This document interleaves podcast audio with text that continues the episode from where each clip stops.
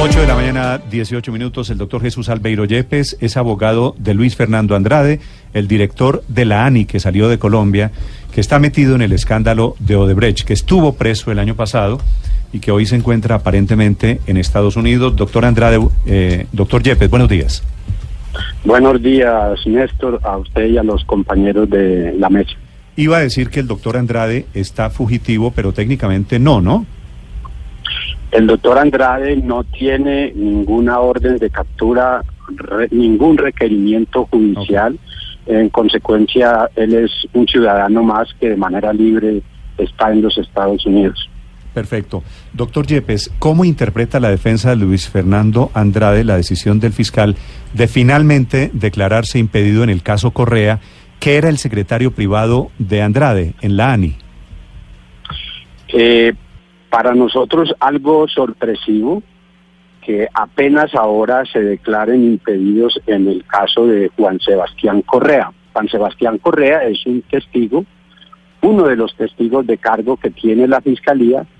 Desde el año 2017 le fue otorgado un principio de oportunidad por el despacho de la Fiscalía General de la Nación. Debo decir que ese principio lo firmó como fiscal encargado un fiscal delegado ante la Corte Suprema, pero no hubo ninguna manifestación de impedimento.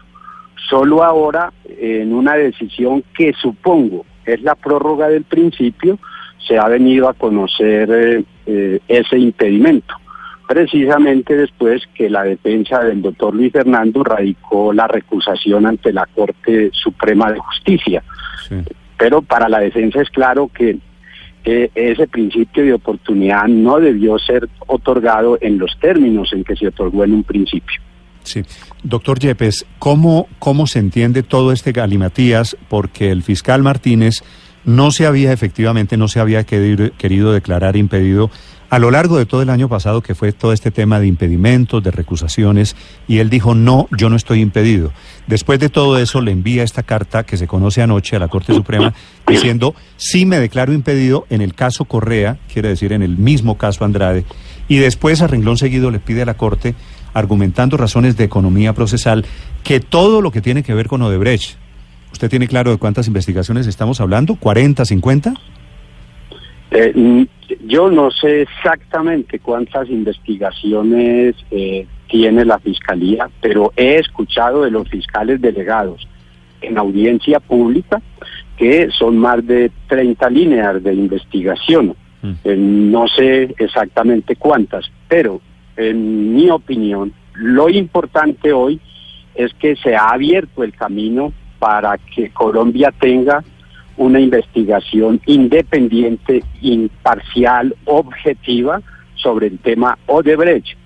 De una parte porque hemos presentado una recusación y de otra porque el señor fiscal ha pedido que eh, se acepte un impedimento. Lo que pasa en esto es que hay un tema de tecnicismo jurídico que ese comunicado esconde o que no deja realmente dar a conocer porque a la opinión pública le llega la imagen eh, o le llega eh, la noticia de que el fiscal general se ha declarado impedido. Pero si usted lee el comunicado, entenderá que él lo que está diciendo es que no se tiene que declarar impedido en aquellos procesos en los que él de manera directa no participa, bien investigando, bien acusando o bien tomando otro tipo de decisiones. Entonces, eh, eh, invoca algún precedente de la Corte Suprema de Justicia.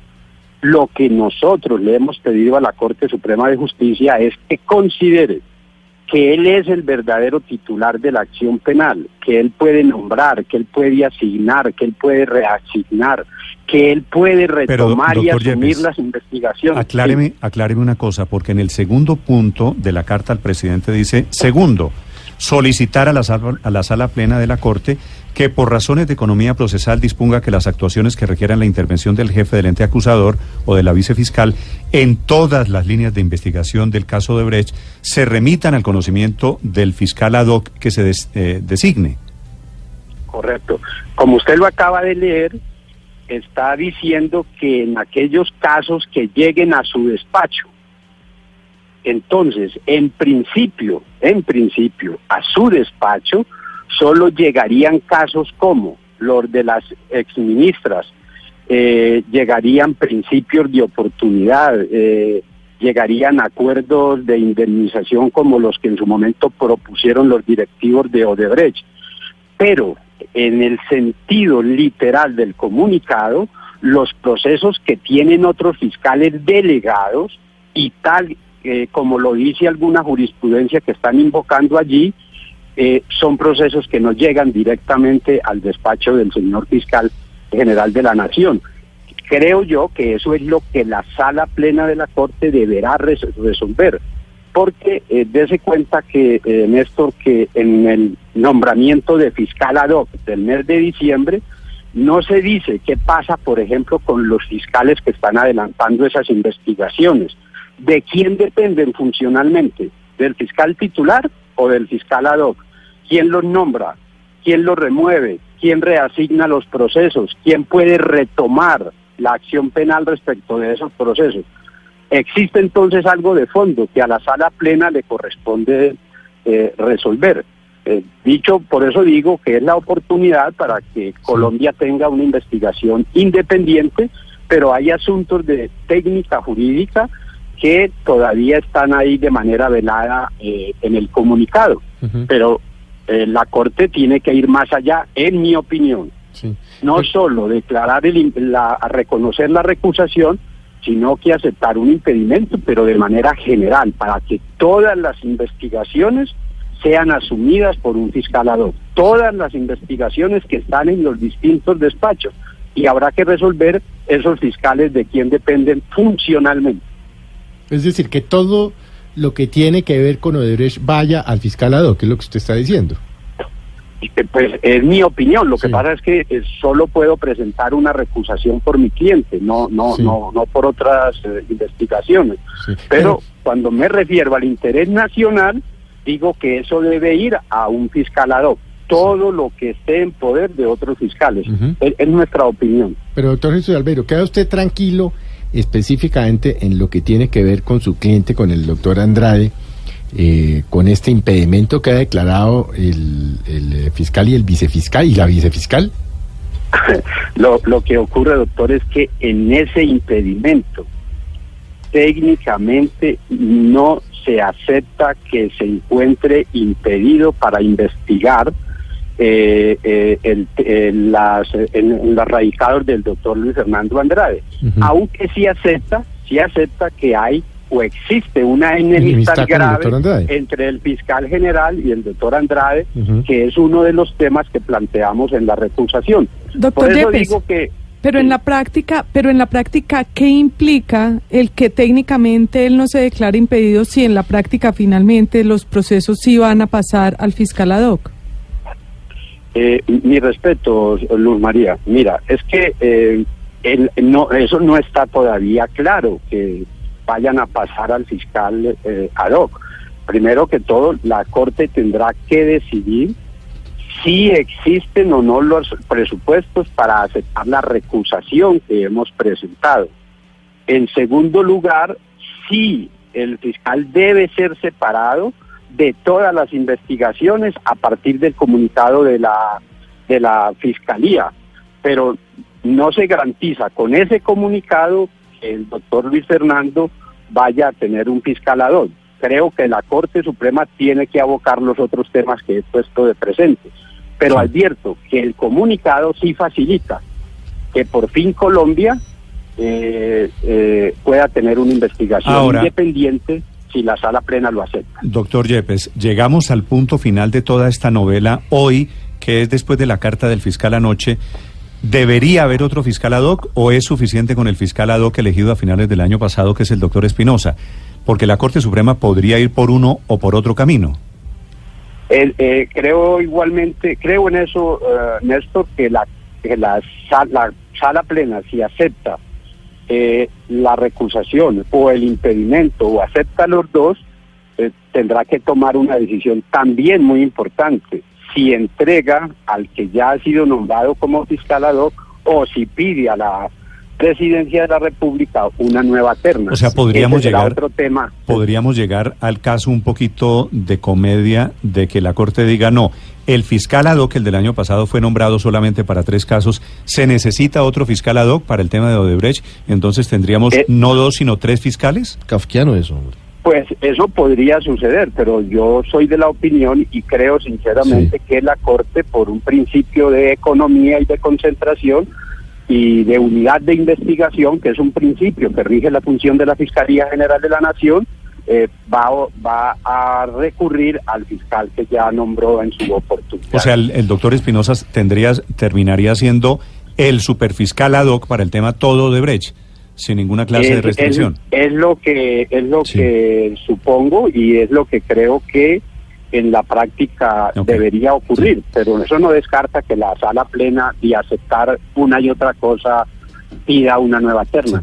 Claro, doctor Yepes, pero en este caso, si llegara a aceptarse esta solicitud, terminaríamos en un escenario muy complicado, porque los fiscales delegados ante la Corte y los investigadores del CTI prácticamente tendrían dos jefes o tendrían que separarse de todos los demás casos para dedicarse exclusivamente al tema de Brecht si dependieran únicamente del fiscal Espinosa. Es un tema un poquito farragoso y complicado, ¿no? Es bastante eh, difícil el tema y es lo que de alguna manera estoy planteando, que hay temas sin, sin resolver. Eh, eh, es el caso que específicamente usted presenta. ¿Cómo puede haber o existir un fiscal que dependa administrativamente de un titular y funcionalmente de un ad? E-, eso no, eso no hace armónica la función. Y en consecuencia, yo esperaría que la Corte esta vez se ocupe de eso. Lo que esperaría es que el fiscal ad hoc sea el titular y sea el que adelante las investigaciones y que para ello él tenga un equipo de fiscales que lo apoyen y de investigadores exclusivamente en eso. E-, es, mi opinión. Doctor Yepes, quería preguntarle sobre un punto específico. Ha trascendido en medios que Juan Sebastián Correa, quien está buscando un principio de oportunidad, que era, el, secretario, privado de Luis Fernando Andrade, era el enlace con el Congreso del presidente. Exactamente, que ha sido el que ha hablado mucho del tema. Eh, él, en su, para su principio de oportunidad estaría eh, aportando una, una confesión de que Andrade habría recibido un reloj de oro en medio del caso Odebrecht y que también Andrade ordenó borrar las entradas a la ANI de los senadores interesados en el caso. ¿Qué tienen ustedes como la defensa para decir sobre esto? Pues lo primero que todo, eh, eh, lo que debemos decir es que pues ese es un a él se le dio un principio de oportunidad, él era el enlace con el Congreso, él no era el secretario privado, pero el señor Juan Sebastián Correa fue imputado por la Fiscalía General de la Nación por falso testimonio, por mentiroso y por otro cargo gravísimo porque estuvo constriñendo y amenazando a un testigo para que no revelara que él se había asociado con terceras personas para obtener información de la ANI y venderla. Esa persona fue utilizada por la Fiscalía después de que el doctor Luis Fernando Andrade fue citado a imputación y cuando la Fiscalía no tenía evidencias contra Luis Fernando Andrade. Esto es, pero el cuento, a un pero, mentiroso para mentir. El cuento del reloj de oro, ¿ese es el mismo, el del ñoño Elías? Ese es el mismo cuento viejo, es que eso ya lo habíamos discutido, lo del, lo, del famoso reloj, que no hay tal reloj de oro, eso es falso. Pero, ¿qué, características tiene el reloj, el reloj que le dio al ñoño Elías? Eh, es que ese reloj, ese reloj no existe, no, eh, ese es un, es, él, llevó o hizo presentación de una tal factura de un reloj que había valido, no sé, eh, 500, 600, 700 mil pesos. Yo no sé qué reloj de oro vale ese dinero, un millón de pesos. Eh, y segundo, eh, se demostró, ya eso se demostró en la audiencia de imputación, que no hubo ningún tipo de ocultamiento o destrucción de elemento material ¿No hubo reloj? de ingresos. A ver, doctor. No, no. Doctor no, ¿no hubo reloj o el reloj no era de oro? No hubo, lo que yo entiendo es, no hubo reloj y menos de oro. Y segundo, no hubo ni destrucción, ni ocultamiento, ni destrucción de ningún registro de ingreso a la ANI. Eso se probó ante un juez y el juez descartó expresamente eh, esa circunstancia. tanto que la fiscalía, como se dio en aprietos con esa imputación, después cambió el hecho y dijo que no, que en verdad se trataba era de, de, de, un, de, una alteración de una agenda, que ese es otro tema que estamos discutiendo. Luego, la verdad es que ese es un testigo traído eh, en, apremio por la fiscalía que no tenía cómo justificar una imputación. Pero, doctor Yepes, el testigo era el secretario privado de su defendido. El testigo aceptó cargos de corrupción. No, no, no, no, él no era el secretario privado, no, él era un enlace en el Congreso. Bueno, secretario, secretario de enlace con el Congreso. Ese señor fue llevado por el doctor Andrade, no era un enemigo de Andrade, trabajaba con Andrade. No, no fue llevado por el doctor Andrade, eso le agradezco esa pregunta para hacer la precisión. Ese señor trabajaba en el INCO, ya él cumplía ese tipo de funciones, simplemente el doctor Luis Fernando Andrade lo dejó en su cargo. Y por supuesto, cada no, lo pasa del INCO, lo pasa del INCO a la Agencia Nacional de Infraestructura así como pasaron todos los funcionarios. porque, pues, por eso, quiero decir, lo llevó Andrade, no estamos hablando de un enemigo de Andrade, era una persona mano derecha de Andrade para algunas cosas. Sí, es verdad que no era su enemigo eh, Néstor, pero también debo decirle algo. Presentamos evidencia donde pusimos de presente por qué se hizo una, un enemigo de Luis Fernando Andrade, por varias razones. Una, porque le pidieron la renuncia Dos, porque Luis Fernando Andrade le pidió, tal y como está registrado en varios chats, que dijera la verdad. Tres, porque él quería ocultar la verdad cuando fue requerido en la ANI para que precisara si conocía o no conocía y si tenía o no tenía relaciones con el ex senador Otobula. Él negó todas estas circunstancias en presencia de varios funcionarios de la ANI y cuando se dio cuenta que lo estaban investigando por esas circunstancias, salió a amenazar al testigo que sabía que él tenía ese tipo de relaciones. Doctor Yepes. Y luego, sí. Sí, discúlpeme, le interrumpo, pero aquí hay dos asuntos muy importantes que deben ser eh, definidos en el juicio para saber si son o no ciertos. La destrucción de las minutas de entrada a la oficina del doctor Andrade de funcionarios de senadores que podrían tener algún tipo de vinculación con Odebrecht, como ñoño Elías, como Roberto Prieto, y el reloj. Del reloj, investigadores han dicho que sí existió, que existió la factura, que existe la declaración de Juan Sebastián Correa. Correa mismo dice que fue a cambiar el reloj, hay factura de la joyería. Entonces estamos hablando de dos asuntos que son ciertos, al menos hasta ahora hay evidencias de eso, no pueden negarse. No, no escúcheme, escúcheme, escúcheme lo que usted está diciendo es falso.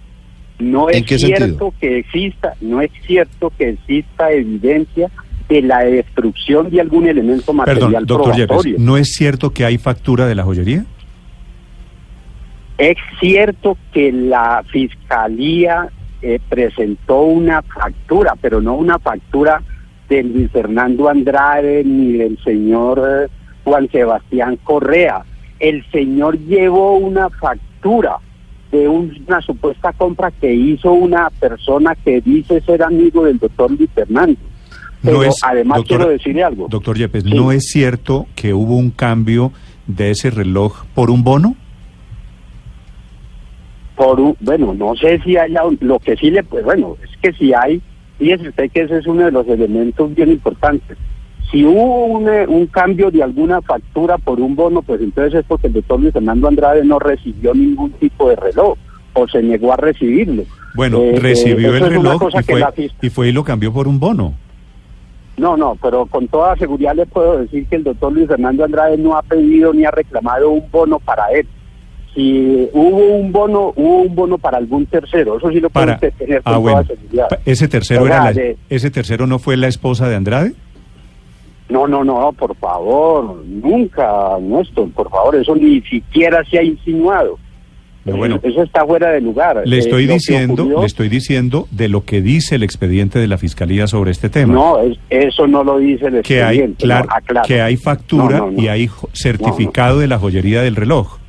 No, no, no, mire, para, hacer claridad y para que la opinión pública esté bien informada. El tema de la señora del doctor Andrade es diferente. Y esto se supo porque lo dijo el doctor Andrade y se lo dijo a la fiscalía. Lo que pasa es que que decir la verdad resulta un acto eh, eh, poco inteligente eh, en un país donde se manipula tanto la información. Lo que ocurrió con la señora del doctor Andrade es que el ex senador Bernardo Elías acudió a su relación y a su cercanía con el doctor Luis Fernando Andrade para pedirle, para solicitarle que le ayudara a conseguir un cupo para su niño o su niña que quería estudiar en un colegio privado de Bogotá, el doctor Luis Fernando Andrade y su señora esposa atendieron a ese requerimiento después de eh, la insistencia del senador, hablaron con alguna directiva de un colegio y le dijeron que si les podía recibir el niño al senador. Eh, eh, eso mereció que el senador le agradeciera al doctor Andrade la atención, lo invitara a, cenar eh, en una conversación de familia ¿Y cuándo le da, cotidiana. ¿Y, cuándo le da el reloj? Y, la señora, mire, y la señora, no, es que ese reloj no se lo dio, ese reloj, tengo que todo eh, eh, está en cuestión de que se le dio el segundo, no fue Bernardo Elías, eso es otro tema distinto que además no tiene nada que ver con sus funciones como director de la ANE. Eso es un acto eh, que está en otro contexto. Pero le termino el tema de la señora esposa. La señora esposa del senador Bernardo eh, Elías, sí. le envió un bolso a la señora esposa del doctor Luis Fernando en un acto, en una, en un acto de gentileza, de gratitud por lo que ella hizo. Pero, pero eso no tiene nada que ver con la función. Son dos cosas que hacen dos señoras que la una le dice a la otra, mire, usted es tan querida, ayúdame a conseguir un cupo. Y en un detalle, en un presente, envió ese bolso. Y el doctor Luis Fernando contó todo eso en la fiscalía para que la fiscalía lo supiera. Si el reloj no se lo da, si el reloj no se lo da ñoño Elías, ¿quién le da el reloj? No, no, no, eso no, este tema del reloj no tiene nada que ver con Elías, eso es otro, otra historieta. Lo que contó el señor eh, Juan Sebastián Correa es que un representante o senador diferente, eh, que entiendo tenía una relación amistosa con el doctor Luis Fernando, dice él, dice Juan Sebastián Correa, que le habría mandado algún tipo de reloj. Y eh, eh, lo que he venido a saber últimamente es que ahora se dice que el doctor Luis Fernando no recibió ese reloj, sino que eso lo mandaron a, cambiar por algún tipo de bono que le dieron a alguna persona humilde. E, eso es lo que en el, en efecto se está diciendo ahora. ¿Una persona humilde? Sí, o sea, lo que quiero decirle es que el doctor Luis Fernando no ha recibido ningún reloj. Fue, fue, Efraín, fue Efraín Torrado, del clan Torrado, tan eh, mencionado en varios casos de corrupción, el que le envió el reloj de oro al doctor Andrade? Entiendo la información que da Juan Sebastián Correa, porque es que eso tampoco está realmente probado, eso es un hecho que está para llevar a juicio. Eh, el, el, es el senador o representante, no sé qué, cuál de los dos. Torrado, sí. Creo, sí, creo que es un, un senador de apellido Torrado que además lo pedimos como testigo para que hiciera, la defensa lo pidió como testigo para que hiciera las precisiones en el juicio. Pero además quiero advertir algo. Se le preguntó a la fiscalía si ese cuento de ese reloj estaba asociado a alguna función del doctor Luis Fernando Andrade. Y es la fiscalía la que reconoce que eso no está asociado a ninguna función, a ningún acto administrativo del doctor Luis Fernando Andrade. Eso es un asunto privado y en otro contexto. Eh, que seguramente tendrá que ser debatido en el juicio, pero ningún acto de corrupción al lado de un reloj de esa naturaleza. pero, 8 de la mañana, 42 minutos. Néstor, perdóneme, pero ¿es habitual o es normal que así sea eh, pues claro, con una amistad claro, por Claro que no. Doctor Yepes, ni, un reloj de oro, un congresista ni, le una cartera Louis un reloj de oro a un funcionario y uno, en teoría, siendo funcionario público, no, debería, no debería, recibir. Pero, además, doctor Así no tenga nada que ver con el cargo de uno. Entiendo la loable actitud del doctor Andrade que usted nos pone aquí de presente en el sentido de que cambió el bono y se lo dio a una persona humilde. Pero ¿no hubiera sido mejor haber devuelto el reloj, no haberlo recibido? Pues eh, mire, eh, lo que en, la vida las cosas no son así tan sencillas. Lo uno es que eh, esto habrá que acreditarse y probarse Dos, eso no está asociado a ningún acto administrativo del doctor Luis Fernando Andrade. Tres, eh, una de las opciones que tiene un servidor público es devolver y decir, mire, no, por favor, eh, no, a mí no me mande eh, ningún tipo de detalles o cosas por el estilo. Cuarto, si esto fue lo que ahora están diciendo que ocurrió, el doctor Luis Fernando dice, ah, yo no, yo no voy a recibir esto. Tampoco es sencillo estar rechazando a las personas eh, tome eso, eh, cámbielo por un bono y llévele eso a una persona pobre, pues yo no creo que eh, el servidor público como tal esté poniendo en duda su honorabilidad o su independencia. ¿Quién fue la persona? ¿Quién fue la persona pobre a la que le mandaron el bono entonces, doctor Yepes? Bueno, ese es un tema que eh, deberá acreditarse en el juicio, porque lo que yo tengo hoy por conocimiento es que el doctor Luis, Fernández, Luis Fernando no ha recibido ni se ha hecho a ningún tipo de reloj. Esos son temas que en el debate seguramente se van a conocer eh, en el juicio. Eh, pero eso fue, le quiero decir algo más, eso fue un tema realmente eh, circunstancial en el, en el proceso que se llegó como llegó por ejemplo el tema de la cena para crear mucha especulación al, al lado de todo ese tema, pero nunca vinculado a actos de corrupción del doctor eh, Luis Fernando Andrade Moreno como presidente de la ANI. Doctor Yepes, gracias por acompañarnos esta mañana. Muy amable, Néstor. Hasta pues, luego. Gracias, señor.